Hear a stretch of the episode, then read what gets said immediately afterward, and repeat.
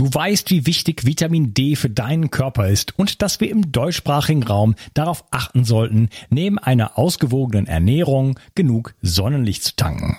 Daher empfehlen viele Experten über die Wintermonate oder sogar ganzjährig Vitamin D zu supplementieren. Die Wirkung von Vitamin D ist vielfältig und schließt das Immunsystem und deine Knochen mit ein. Die Vitamin D-Tropfen von Brain Effect gefallen mir persönlich besonders gut. Als Träger wird MCT-Öl benutzt, was die Bioverfügbarkeit von Vitamin D deutlich erhöht. Die Tropfen enthalten auch Vitamin K2, was wichtig ist für den Erhalt der Knochen.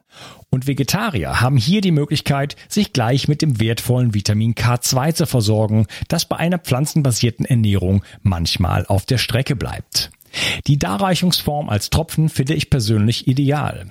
Jeder Tropfen enthält 1000 internationale Einheiten. So kannst du so viel Vitamin D zu dir nehmen, wie du möchtest und die Tropfen sind eine willkommene und angenehme Alternative zu Kapseln. Außerdem enthalten sie keinerlei schädliche Zusatzstoffe, sondern nur pure Vitaminpower. Das Vitamin D3-Öl findest du unter www.brain-effekt.com und mit dem Gutscheincode BIO360 bekommst du satte 20% Rabatt auf alle Einzelprodukte von Brain Effect, Merchandise-Produkte ausgenommen. Also, Versorge dich jetzt mit den flüssigen Sonnenstrahlen und tue nicht nur dir etwas Gutes, sondern unterstütze auch noch diesen Podcast und hilf mit, dass es ihn in Zukunft auch noch geben wird. Den Link findest du in der Beschreibung und in den Show Notes. Bio 360. Zurück ins Leben. Komm mit mir auf eine Reise. Eine Reise zu mehr Energie und fantastischer Gesundheit. Ich möchte dir das Wissen und den Mut vermitteln, den ich gebraucht hätte, als ich ganz unten war. Dabei will ich dir helfen, wieder richtig in deine Energie zu kommen. Zurück ins Leben. Hallo ihr Lieben und herzlich willkommen zu Bio 360. Das ist Teil 2 von meinem Interview mit Friedrich Hachenay. Hallo Friedrich. Hallo. Ja, wir haben uns schon über das Thema, ähm, ja, ich sag mal, Wasser, Wasserqualität, Energetisierung unterhalten und wir waren gerade so im Gespräch angekommen, ähm, bei, du hattest von, äh, von der Levitationsmaschine nochmal geredet und dass das äh, ein spezielles Verwirbelungsverfahren ist, wo zwei Wirbel ineinander greifen. Hattest das so ein bisschen erklärt. Und das äh, erinnert mich, sagen wir mal so, an ein Gespräch, das ich hatte mit äh, Dr. Thomas äh, Cowan über ähm, ja, das Herz letzten Endes. Und da äh, hatte ich schon gesagt, äh, dein Vater war der Erste, der mich darauf gebracht hat, dass das Herz keine Pumpe sein kann. Und er hat das nicht großartig erklärt. Er sagt nur, das kann sich jeder Erstklässler im Physikstudium kann sich das sofort ausrechnen, dass man mit einem 80 Hertz ähm, Muskel nicht äh, sieben Liter äh, Blut äh, dreimal um die Erde am Tag pumpen kann durch äh, durch klitzekleine klitzekleine Gefäße, äh, wo sozusagen wo er wo, wo sogar noch und das schreibt sagt er gar nicht, aber wo die roten Blutkörperchen größer sind als die eigentlichen Gefäße. Also das ist einfach ein äh, ein Klempnerproblem, sage ich jetzt mal, ähm, und dass da ganz andere Kräfte sozusagen ähm, wirken müssten. Und ich war dann 10, 15 Jahre lang alleine mit dieser, mit dieser mhm. Aussage, einfach mal so. Ich habe auch damals war mein Englisch noch nicht so gut und dann habe ich gar nicht auf Englisch oder so gesucht. Und dann plötzlich, bumm, kam dieses Buch ähm, uh, The Heart is not a Pump.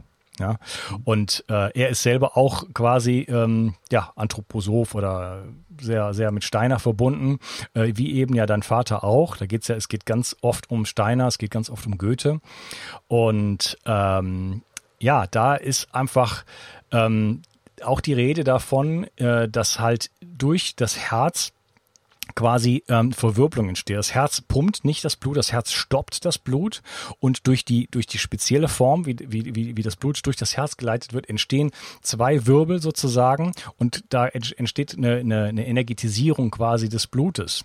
Ja? Und ähm, die Frage ist, warum sich das Blut dann überhaupt bewegt. Und da ist ja, da kommt dann das Pollack ins Spiel, ja, mit der vierten Phase des Wassers.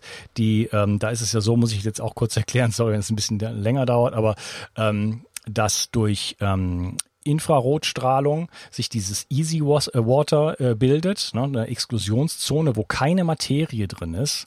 Auch ein interessanter Punkt, weil da sehe ich schon auch wieder Verknüpfung zu der Arbeit deines Vaters. Ähm, und die ist negativ geladen und das eigentliche Blut mit den Sachen drin sozusagen ist dann in der Mitte und ist positiv geladen und da äh, das Ganze ist quasi, stößt sich dann wie, wie zwei Magneten sozusagen ab und da kommt die Dynamik aus der Dynamik eigentlich.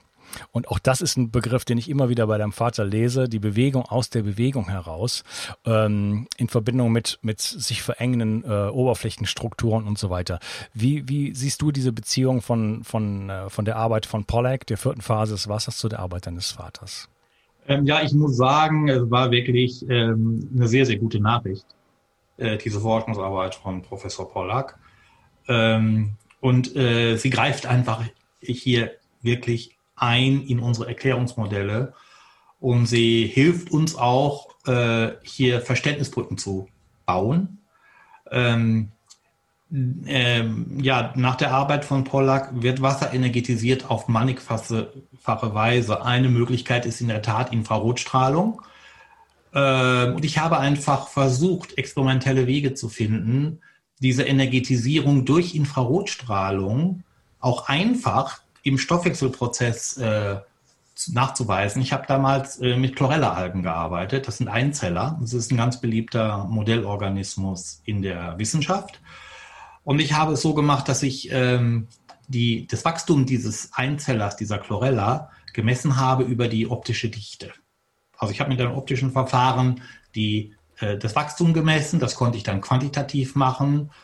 Und ich habe dann einmal im Hochsommer, ich weiß nicht mehr genau, welches Datum war, ich war, ich meine, es war entweder Ende Juli, Anfang August in der Zeit, ähm, einmal eine Wasserprobe ähm, sechs Stunden der Sonnenstrahlung ausgesetzt in einem Glasbehälter. Habe dann wieder für gleiche Temperaturbedingungen gesorgt und habe dann das verglichen mit einem eben nicht so behandelten Wasser und habe in der Tat eine, einen Wachstumsschub beobachtet, der allerdings relativ schnell dann abgeklungen ist. Ähm, ich habe dann eine handelsübliche Infrarotlampe genommen und habe ebenfalls Wasser behandelt damit und habe natürlich da einen wesentlich stärkeren Effekt erzielt.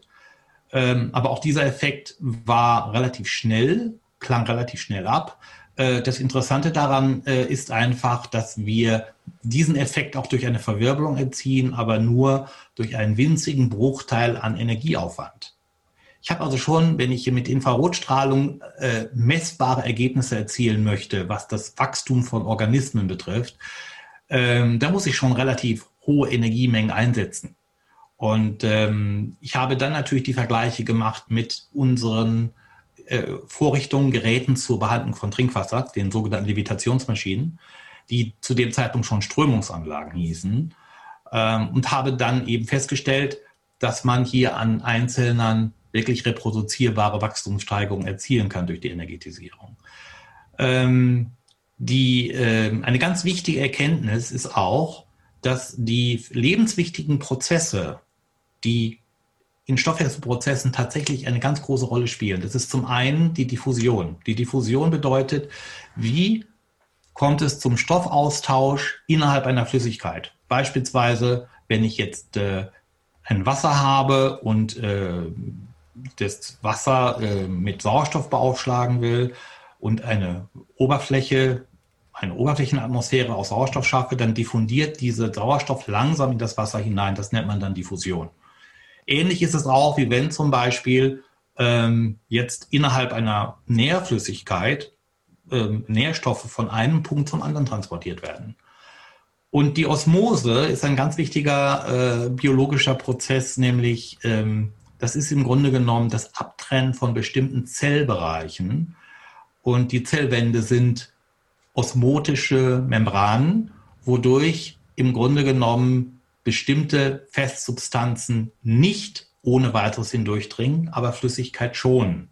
Es kommt dann also auch zu ähm, Veränderungen und äh, Veränderungen von, von Konzentrationen, von Stoffkonzentrationen. Und beide Prozesse, die Diffusion und die Osmose, ähm, die passieren nicht einfach so, nach Professor Pollack. Die brauchen Energie und diese Energie stammt aus der Energie der Flüssigkeit und des Wassers. Und ähm, ja, es ist natürlich so, dass, dass das Herz äh, aufgrund seiner besonderen geometrischen Form ist in der Tat in der Lage, ähm, dem Blut insofern Energie zuzufügen, als dass es in seinem kolloidalen Gleichgewichtszustand verbleibt. Das heißt, dass wir keine Stoffabsonderung im Blut haben. Das nennt man dann in der Medizin Thrombosenbildung, was sehr gefährlich sein kann. Es kann aber auch als Vorstufe von degenerativen Erkrankungen zur Absonderung vom Blutserum kommen, zur partiellen Absenderung. Und es ist in jedem Fall ein Hinweis auf pathologische Entwicklungen, wenn der Kolloidalzustand bzw. der Gleichgewichtszustand des Blutes gestört wird. Und dann nimmt nämlich auch seine Fließfähigkeit ab, dann wird es dickflüssig. Und äh, hier spielt natürlich auch der Sauerstoffgehalt eine Rolle. Wir kennen ja den Unterschied zwischen arteriellem und venösem Blut. Wir wissen ja auch, dass aufgrund, äh, nicht, nicht, zuletzt aufgrund der, äh, der, der Sauerstoffsättigung des, des arteriellen Blutes, das arterielle Blut wesentlich flüssiger ist als das venöse Blut. Hier spielen, ähm, es spielt natürlich auch eine ganz große Rolle die Fähigkeit des Wassers, ähm, sich selbst zu organisieren und eine Grenzfläche zu schaffen, die sogenannte Exklusionszone, wo dann aufgrund von äh, strukturellen Vorgängen sämtliche wasserfremde Materie verschwindet. Wir haben es dort also ausschließlich nur noch mit Wasser und Sauerstoff zu tun. Wir haben in der Exklusionszone einen leichten Sauerstoffüberschuss. Und dieser Sauerstoffüberschuss sorgt eben für diese, diese, die, diesen, diese Ladungsveränderung und dieses Ladungsgefälle. Und das Ladungsgefälle wiederum ist ein Energiespeicher äh, und eine, äh, eine Energiequelle für die Stoffwechselprozesse, wo Energie auch benötigt wird. Mhm. Ja, also das äh, ganze Thema Herz ist absolut faszinierend ähm, der ganze, die ganze äh, Zirkulation, Mikrozirkulation ist absolut faszinierend. Ähm, vielleicht da noch kurz eingeworfen. Ähm, Steiner hat irgendwann mal in dem Vortrag gesagt, dass ähm, das Herz ist ein siebenförmiger platonischer Körper in einer Kiste in der Brust. Und äh, Steiner hat ja nie Bücher geschrieben, die Leute haben immer nur mitgeschrieben. Mhm. Und äh, hat man einfach da mal so aufgeschrieben, so, ja, okay, hat er wieder irgendwas gesagt. Mhm. Und äh, im Jahr, ich glaube 2000 2011, glaube ich, äh, hat Frank Chester, der hat anderthalb Jahre daran gearbeitet, hat diesen siebten, diesen siebenförmigen platonischen Körper, den es bis dahin natürlich nicht gab, äh, gesucht und hat ihn dann gefunden, sozusagen, nicht erschaffen, sondern gefunden. Und ähm, die Form, die dieser platonische Körper hat, ähm, wenn man die in die Max, in die kleinste Kiste tut, die man die physikalisch möglich ist, dann liegt er in einem 36 Grad Winkel nach links gekippt, genau wie das Herz in der Brust des Menschen. Die gleiche 36, genau wie die Temperatur des Blutes, 36, und äh, es hat genau die Form der linken Herzkammer. Und wenn man durch diese linke Herzkammer äh, eine Flüssigkeit ähm, spült, dann ergibt sich ein, ein, ein, Wirbel und dieser Wirbel hat die Form der rechten Herzkammer. Hm. Rudolf Steiner. Ja, also ähm, absolut faszinierend ähm, was da, was, was da, äh, ja, äh, was da los ist sozusagen. Wir haben jetzt schon mehrfach den Begriff des Kolloids angesprochen, äh, was ja ein wesentlicher Bestandteil der Arbeit deines Vaters war. Ähm, er spricht immer wieder davon, dass er den Begriff des Kolloiden äh, quasi neu definiert hat und auch patentiert hat. Was ist da der, die, die, und die normale Auffassung und was, was ist, was hat dein Vater da entwickelt? Ja, die normale Auffassung geht in erster Linie von der sogenannten Kolloidchemie aus. Äh, und man definiert natürlich den Kolloidalzustand auch über die Partikelgröße. Das heißt, in, innerhalb bestimmter Grenzen der Partikelgröße spricht man vom Kolloid, vom Kolloidalzustand. Ähm, die, die Patentierung meines Vaters bezog sich auf Vorrichtungen zur Erzeugung sogenannter kolloider Systeme. Er hat also nicht den Begriff Kolloid äh, besonders äh, patentiert lassen oder nicht das, den Konzept des, des Kolloides. Er hat auch keine kolloidale Lösung patentieren lassen, sondern hat lediglich, oder lediglich, da sollte man hier vielleicht nicht sagen, äh, er hat Vorrichtungen patentieren lassen zur Herstellung kolloidaler Lösungen. Das war das, der Kernpunkt seiner Patente, die er erteilen ließ. Und ähm, letztendlich hat er eben auch versucht, äh, hier und es ist ihm ja auch gelungen, hier kolloidale Lösungen herzustellen im Bereich der Werkstoffkunde, also kolloidale Zementlösungen beispielsweise, die dann natürlich ganz andere Eigenschaften haben.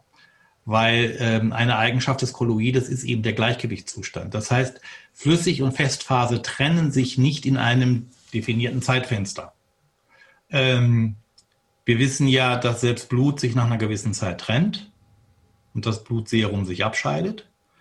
Ähm, das kann man in einer Blutsenkung beobachten. Ähm, trotzdem kann man das Blut als kolloidale äh, Flüssigkeit betrachten, weil innerhalb eines bestimmten Zeitfensters, wo natürlich auch man äh, sagen muss, man wählt das Zeitfenster so, wo das wirklich auch realitätsrelevant ist.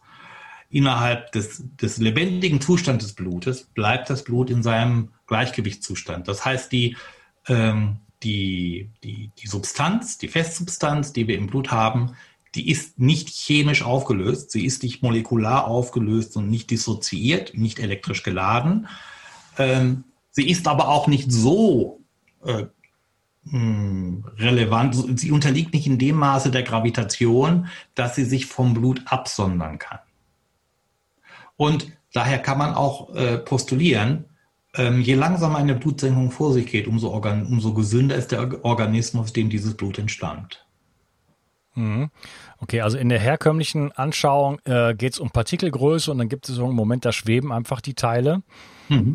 Und ähm, ich habe so, dass ich da, da schwimme ich so ein bisschen, muss ich sagen, aber da äh, habe ich so das Gefühl, bei deinem Vater geht es noch um was anderes. Da geht es mehr um, ähm, ich, fällt mir so ein Satz ein, mhm. dass im Kolloid nicht die, die Stoffe wirken zum Beispiel, sondern die Kräfte der Stoffe. Ja, ihm geht es immer um, die, um die Kräfte und auch um die sogenannten Bildekräfte. Kann, mhm. ja, man kann, ja, ich habe das äh, weitergeführt äh, und ich habe ähm, Begriffe geprägt wie die statische und dynamische Hydratation. Das heißt also, Hydratation bedeutet, ähm, inwieweit wird ein, verbindet sich ein Stoff mit dem Wasser. Eine Hydratation kann chemisch sein, kann aber auch physikalisch sein durch, äh, durch Adhäsionswasser. Und wenn ich jetzt eine, ähm, wenn ich jetzt, wenn es mir jetzt gelingt, aufgrund von ähm, von ja, Molekülkonfigurationen hier eine Beziehung zu schaffen zwischen dem Feststoff und dem Wasser, dann ist dieses Feststoff-Wasser-Gemisch stabil. Dann entsteht der Kolloid und der Kolloid ist daher nicht ausschließlich abhängig von der, von der Partikelgröße, sondern auch von der energetischen Situation der Flüssigkeit inwieweit die Flüssigkeit in der Lage ist, diesen Stoff so weit zu benetzen und ihnen soweit auch die Information des Stoffes ähm, an die Nachbarmoleküle weiterzuleiten, dass man dann im Grunde genommen hier eine stabile Verbindung vorfindet. Und das ist das, was le gesunde, lebendige Systeme hier auszeichnet. Ja. Und ja, das hast du ja weiterentwickelt, da sprechen wir äh, später noch drüber mit dem Hyperwasser. Ähm, Genau, du hast jetzt gerade schon mal lebendiges Wasser gesagt. Dein Vater schreibt, ähm, dass lebendiges Wasser so eigentlich nicht, nicht, nicht existiert. Das ist Quatsch. Gerade, also wenn das Wasser lebendig wäre, dann, dann wäre das Leben vorbei auf der Erde, ja. nach dem Motto, sondern äh, genau das, das Nicht-Eingreifen des Wassers die, die Vermittlungskräfte, das, das ist sozusagen die, der, entscheidende, äh, der entscheidende Punkt. Und ähm, trotzdem reden wir hier von energetisiertem Wasser. Kannst du das vielleicht auch mal so ein bisschen nochmal auseinander ähm, dividieren? Ja, im Grunde genommen ist ja eine Energetisierung etwas, was ich auf alles anwenden kann. Also auf jede Form der Materie. Ich kann, ich bin ja auch in der Lage, äh, andere Flüssigkeiten zu energetisieren. Ich bin ja auch in der Lage, ähm, Festkörper zu energetisieren. Es ist immer die Frage, der Begriff sagt ja schlichtweg nur aus, ich erhöhe das Energieniveau. Mhm. Ähm, Wasser hat keinen eigenen Stoffwechsel. Und da es keinen eigenen Stoffwechsel hat, ist es auch kein Lebewesen. Insofern kann man auch nicht von lebendigem Wasser sprechen. Was gemeint ist, ist ein Wasser, welches ähm, Lebensprozesse fördert in unverminderterweise, nicht gestört durch irgendwelche Verunreinigungen, das ist ja immer wieder ein großes Thema, aber auch aufgrund seiner strukturgebundenen Energie, der Energetisierung. Und das ist ja genau das, was wir versuchen mit unseren Verfahren zu erreichen, dass wir eine möglichst stabile und langanhaltende Energetisierung des Wassers erreichen, in Form von inneren Oberflächen beispielsweise. Wir haben ja im Wasser immer eine äh, beträchtliche Anzahl an Hohlräumen, bedingt teilweise durch Gaseinschlüsse. Aber es sind, gibt auch Vakuumzonen im Wasser, also sozusagen Räume, Räume, die komplett leer sind. Und wir reichern im Grunde genommen, wir nehmen im Grunde genommen diese Hohlräume, die natürlicherweise im Wasser sind, und zerkleinern sie noch, sodass wir natürlich, ähm, so wie wenn man umgekehrt gedacht, ähm, aus einer Menge, aus einer kleinen Menge großer Kugeln äh, eine große Menge kleiner Kugeln macht und dadurch die Oberfläche erhöht, so kann man auch umgekehrt sagen, äh, beispielsweise aus einer Anzahl relativ grober Gla Gasblasen erzeuge ich eine riesige Anzahl von kleinen Gasblasen, habe ich natürlich eine wesentlich höhere innere Oberfläche. Und wenn ich dann ins Nanometrische hineingehe, dann kommt noch ein weiterer Aspekt hinzu. Je kleiner diese Vakuumzonen sind, umso stabiler sind sie auch im Wasser. Ja, gibt es dazu kann man auch ganz einfach beobachten, wenn man Wasser kocht. Ja, gibt es dazu Entsprechungen in der Natur, äh, Phänomene, wo das schon, schon von sich aus passiert? Ähm, ich hatte ja äh, schon äh, angesprochen, ich glaube im ersten Teil war es, äh, dass in der oberen Atmosphäre das Wasser eben feinst verteilt wird. Mhm. Und ähm, ich glaube, dass für die Energetisierung des Wassers in erster Linie auch die obere Atmosphäre mh, hm, maßgeblich ist. Andere Energetisierungsformen gibt es in der Natur. Ich habe das selbst beobachtet in einer äh, im tropischen Regenwald. Es gibt eine Halbinsel in, in Venezuela, wo im Grunde genommen äh, ein Nationalpark noch relativ unberührt ist und da ist, das gibt es ein relativ unberührtes Meer, wo das Wasser verdunstet und das Wasser kondensiert dann im Nebelwald. Und der Nebelwald ist geprägt durch feinst verteilte Oberflächen in Form von Moosen und Farnen, wo dieser Nebel kondensiert. Und dieses Wasser, äh, das hat eine sehr hohe Qualität, nicht nur eine sehr hohe Reinheit, sondern auch eine sehr hohe energetische Qualität. Und ähm, man sagt, dass äh, die spanischen Eroberer seinerzeit sich mit diesem Wasser bevorratet haben, um dann in das Orinoco-Delta zu fahren, weil dieses Wasser in ihren Fässern nicht umgekippt ist. Das hat eine wesentlich längere Haltbarkeit gehabt, aufgrund seiner hohen Energetisierung. Das wäre ein Beispiel. Ähm, Nebelwälder sind ein gutes Beispiel für Energetisierung von Wasser. Ähm, wenn wir in der Natur sind, äh, wird dies auch oft ähm, Wasserfällen zugeschrieben. Meiner. Meinung nach ist es aber dort genau der umgekehrte Prozess. Aufgrund dieser äh, Gischt, die wir im Wasserfall aufnehmen, äh, kommen wir in den Genuss der frei werdenden Wasserenergie. Und deshalb wirken Wasserfälle ja auch so belebend. Natürlich spielt auch die Ionisierung eine Rolle, die man messen kann. Meines Erachtens aber eben auch die äh, die frei werdende Strukturenergie vom Wasser, wenn das Wasser eben hier zerstäubt wird und diese Gischt entsteht. Ja, du hast jetzt gerade von Strukturenergie gesprochen. Ähm, vielleicht kannst du mich mal aufklären. Ähm, es wird oft von, von hexagonalen Strukturen gesprochen, Easy Water, hexagonale Strukturen. Dein Vater hm. allerdings ist der Einzige, der von oktagonalen Strukturen im Lebendigen spricht. Ähm, die, die, das Problem, was wir hier haben, ist natürlich die Möglichkeit der direkten Beobachtung, die definitiv nicht existiert. Ähm, wir können hier nur Vermutungen anstellen. Ähm, ich ähm, denke, dass ähm, die ähm, Struktur des Wassers hochgradig dynamisch ist. Das heißt, ähm, die Wassercluster haben nur eine sehr, sehr kurze Lebensdauer, um sich wieder völlig neu zu konfigurieren. Hm. Ähm, entscheidend ist die Tendenz, in welche Richtung geht das? Wie groß sind die Cluster? Welche Oberfläche bilden sie? Und welche Energie wird frei, wenn äh, das Wasser in Kontakt tritt mit, mit Stoffwechselprozessen? Im Stoffwechsel gibt es ja auch große Oberflächen, die wir in den Gefäßen haben, in den, äh, im Darm beispielsweise auch wo im Grunde genommen dann diese Oberflächen, äh, dieser Energieaustausch stattfindet. Die Oberflächen sind in erster Linie verantwortlich für den Energieaustausch. Ähm, hexagonales Wasser ist eigentlich ein Begriff, der ist sehr allgemein, weil eigentlich jedem Wasser die Fähigkeit innewohnt, an ähm, sogenannten hydrophilen Grenzflächen, also an Gelen beispielsweise, ähm, diese ähm, diese Explosionszone zu bilden, die dann hexagonal strukturiert ist. Das Wasser ist in, in dieser Phase strukturiert, in Nachbarschaft der der ähm, Gewebe und der, äh, des Gewebes und der, der, der Gefäßwände auch.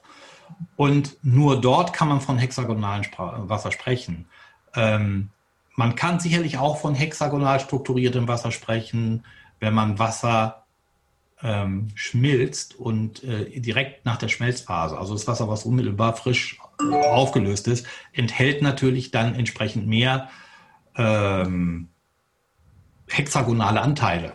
Also Cluster, die eben diese hexagonale Struktur enthalten, die wir ja im Eis komplett haben. Das Eis ist ja hexagonal strukturiert. Mhm. Und äh, deshalb bin ich, ähm, würde ich jetzt bei energetisiertem Wasser nicht unbedingt zwangsläufig von hexagonalem Wasser sprechen. Ich würde eher sagen, Wasser, welches in der Lage ist, besonders in besonderem Weise, also in besonderen Intensität hexagonale Strukturen aufzubauen. Immer an hydrophilen Grenzflächen. Das können künstliche Flächen sein in Form von Gelstrukturen. Es können aber auch natürliche Grenzflächen sein, wie wir sie in den Organismen eben haben. Mhm, okay. Ähm, dein Vater spricht auch oft davon, ähm, dass eigentlich das Lebendige im chemischen Milieu gar nicht möglich ist. Ja, es geht, geht, er sagt eigentlich, dass der, so mein Verständnis, dass der ganze Stoffwechsel völlig falsch verstanden wird. Ja, in, der, in, der, in der normalen schulmedizinischen Auffassung sozusagen entsteht der Stoff aus dem Stoff, Dinge werden umgebildet und ähm, und, und transportiert und so weiter. Und ähm, ich sage jetzt, versuche es mal sehr ähm, in meiner Sprache zu sagen. Mein Verständnis äh, von, äh, äh, von der Sicht deines Vaters ist, dass sozusagen, also dass die Kraft immer der Auslöser ist für die Materie, für den Stoff letzten Endes. Und der, der, der Stoff, das Hormon, das Protein eigentlich am Ende einer Kette sozusagen steht und dann in Erscheinung tritt, sozusagen als koagulierter Geist, äh, als, als, als, als, als ähm, Stillstand der Zeit in diesem Moment, ja, kurz in die Sichtbarkeit kommt und dann wieder ähm, später in, in, in, in, in der Weiterführung wieder, ja, wieder zur Energie letzten Endes wird. Ähm, es ist ja so, jetzt kommen wir natürlich auch in den Bereich ähm, der modernen Quantenphysik. Ähm, denn wir wissen ja, ähm, dass ähm, auf subatomarer Ebene die Erwartungshaltung, die Absicht des Beobachters eine ganz entscheidende Rolle spielt. Mhm. wir haben es aber im Stoffwechselprozessen zum großen Teil mit Vorgängen zu tun, die sich am Rande der subatomaren Ebene abspielen. Ähm, das bedeutet, dass ähm, äh, die rein chemischen Vorgänge zwar labortechnisch nachweisbar sind, wir werden uns auch schwer tun, jetzt die abstreiten zu wollen, ähm, aber in dem Moment, wo diese chemischen Vorgänge überhand nehmen und ähm, der, sich der Steuerung durch die Absicht des Geistes entziehen, ähm, entstehen toxische Vorgänge, entstehen toxische Prozesse, entstehen Krankheitsbilder. Und ähm, daher kann man durchaus sagen, ähm, chemische Reaktionen ähm, sind im Stoffwechsel, laufen im Stoffwechsel ganz anders ab als im Labor und im Reagenzglas. Man kann es nur simulieren. Wir haben beispielsweise mal untersucht, wie ist das, wenn wir jetzt ähm, Trinkwasser mit unserem Verfahren saugend mit Sauerstoff anreichern. Wie verhält sich dieser Sauerstoff? Wie reaktiv ist dieser Sauerstoff? Und wir haben dazu einen Vergleich gemacht. Und wir haben also Sauerstoff ganz konventionell im Wasser eingetragen über Druck. Das kann man ja. Also wenn ich äh, einen Überdruck erzeuge, es gibt äh, da auch Geräte, die kann man sogar kaufen. Das ist auch keine äh, sehr technisch aufwendige Geschichte.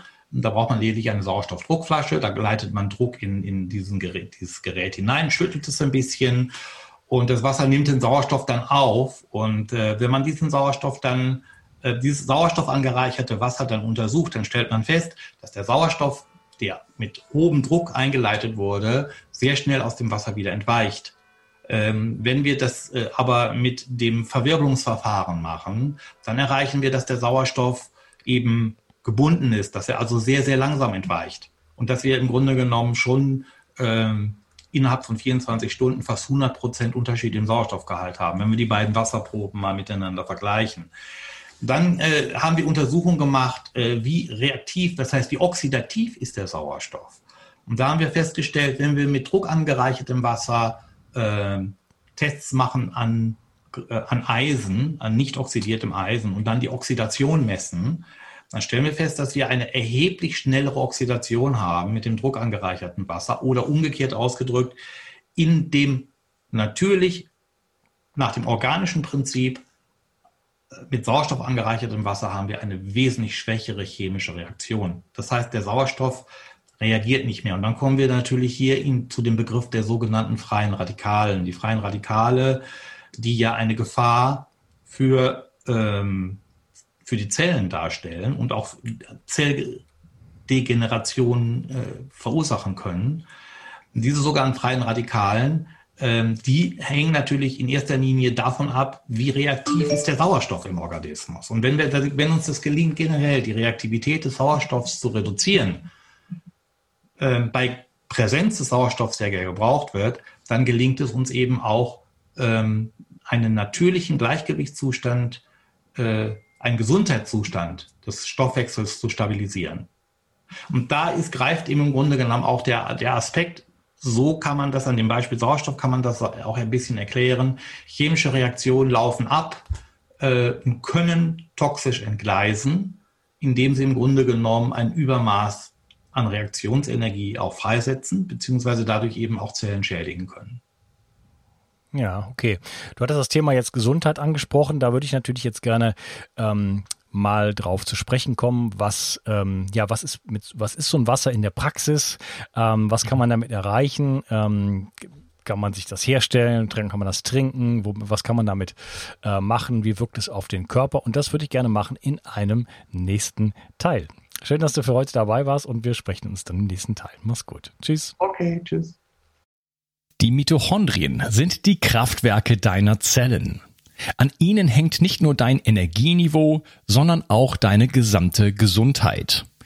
Nur gesunde und energiegeladene Zellen sorgen für einen gesunden Stoffwechsel, Hormonhaushalt und eine Regeneration auf tiefster Ebene.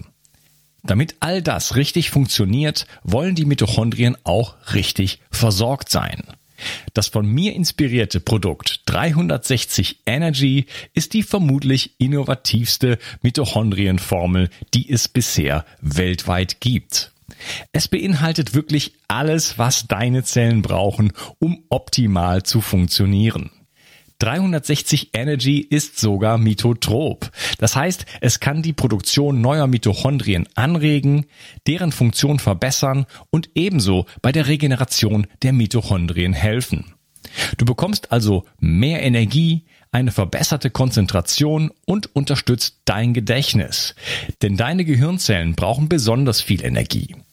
Mit 360 Energy bekommst du garantiert die höchste Wirksamkeit und Qualität ohne schädliche Zusatzstoffe. Hol dir jetzt die innovativste Energieformel ever. Den Link findest du in der Beschreibung oder in den Empfehlungen auf meiner Seite. Bio 360. Zurück ins Leben. Komm mit mir auf eine Reise. Eine Reise zu mehr Energie und fantastischer Gesundheit. Ich möchte dir das Wissen und den Mut vermitteln, den ich gebraucht hätte, als ich ganz unten war. Dabei will ich dir helfen, wieder richtig in deine Energie zu kommen. Zurück ins Leben.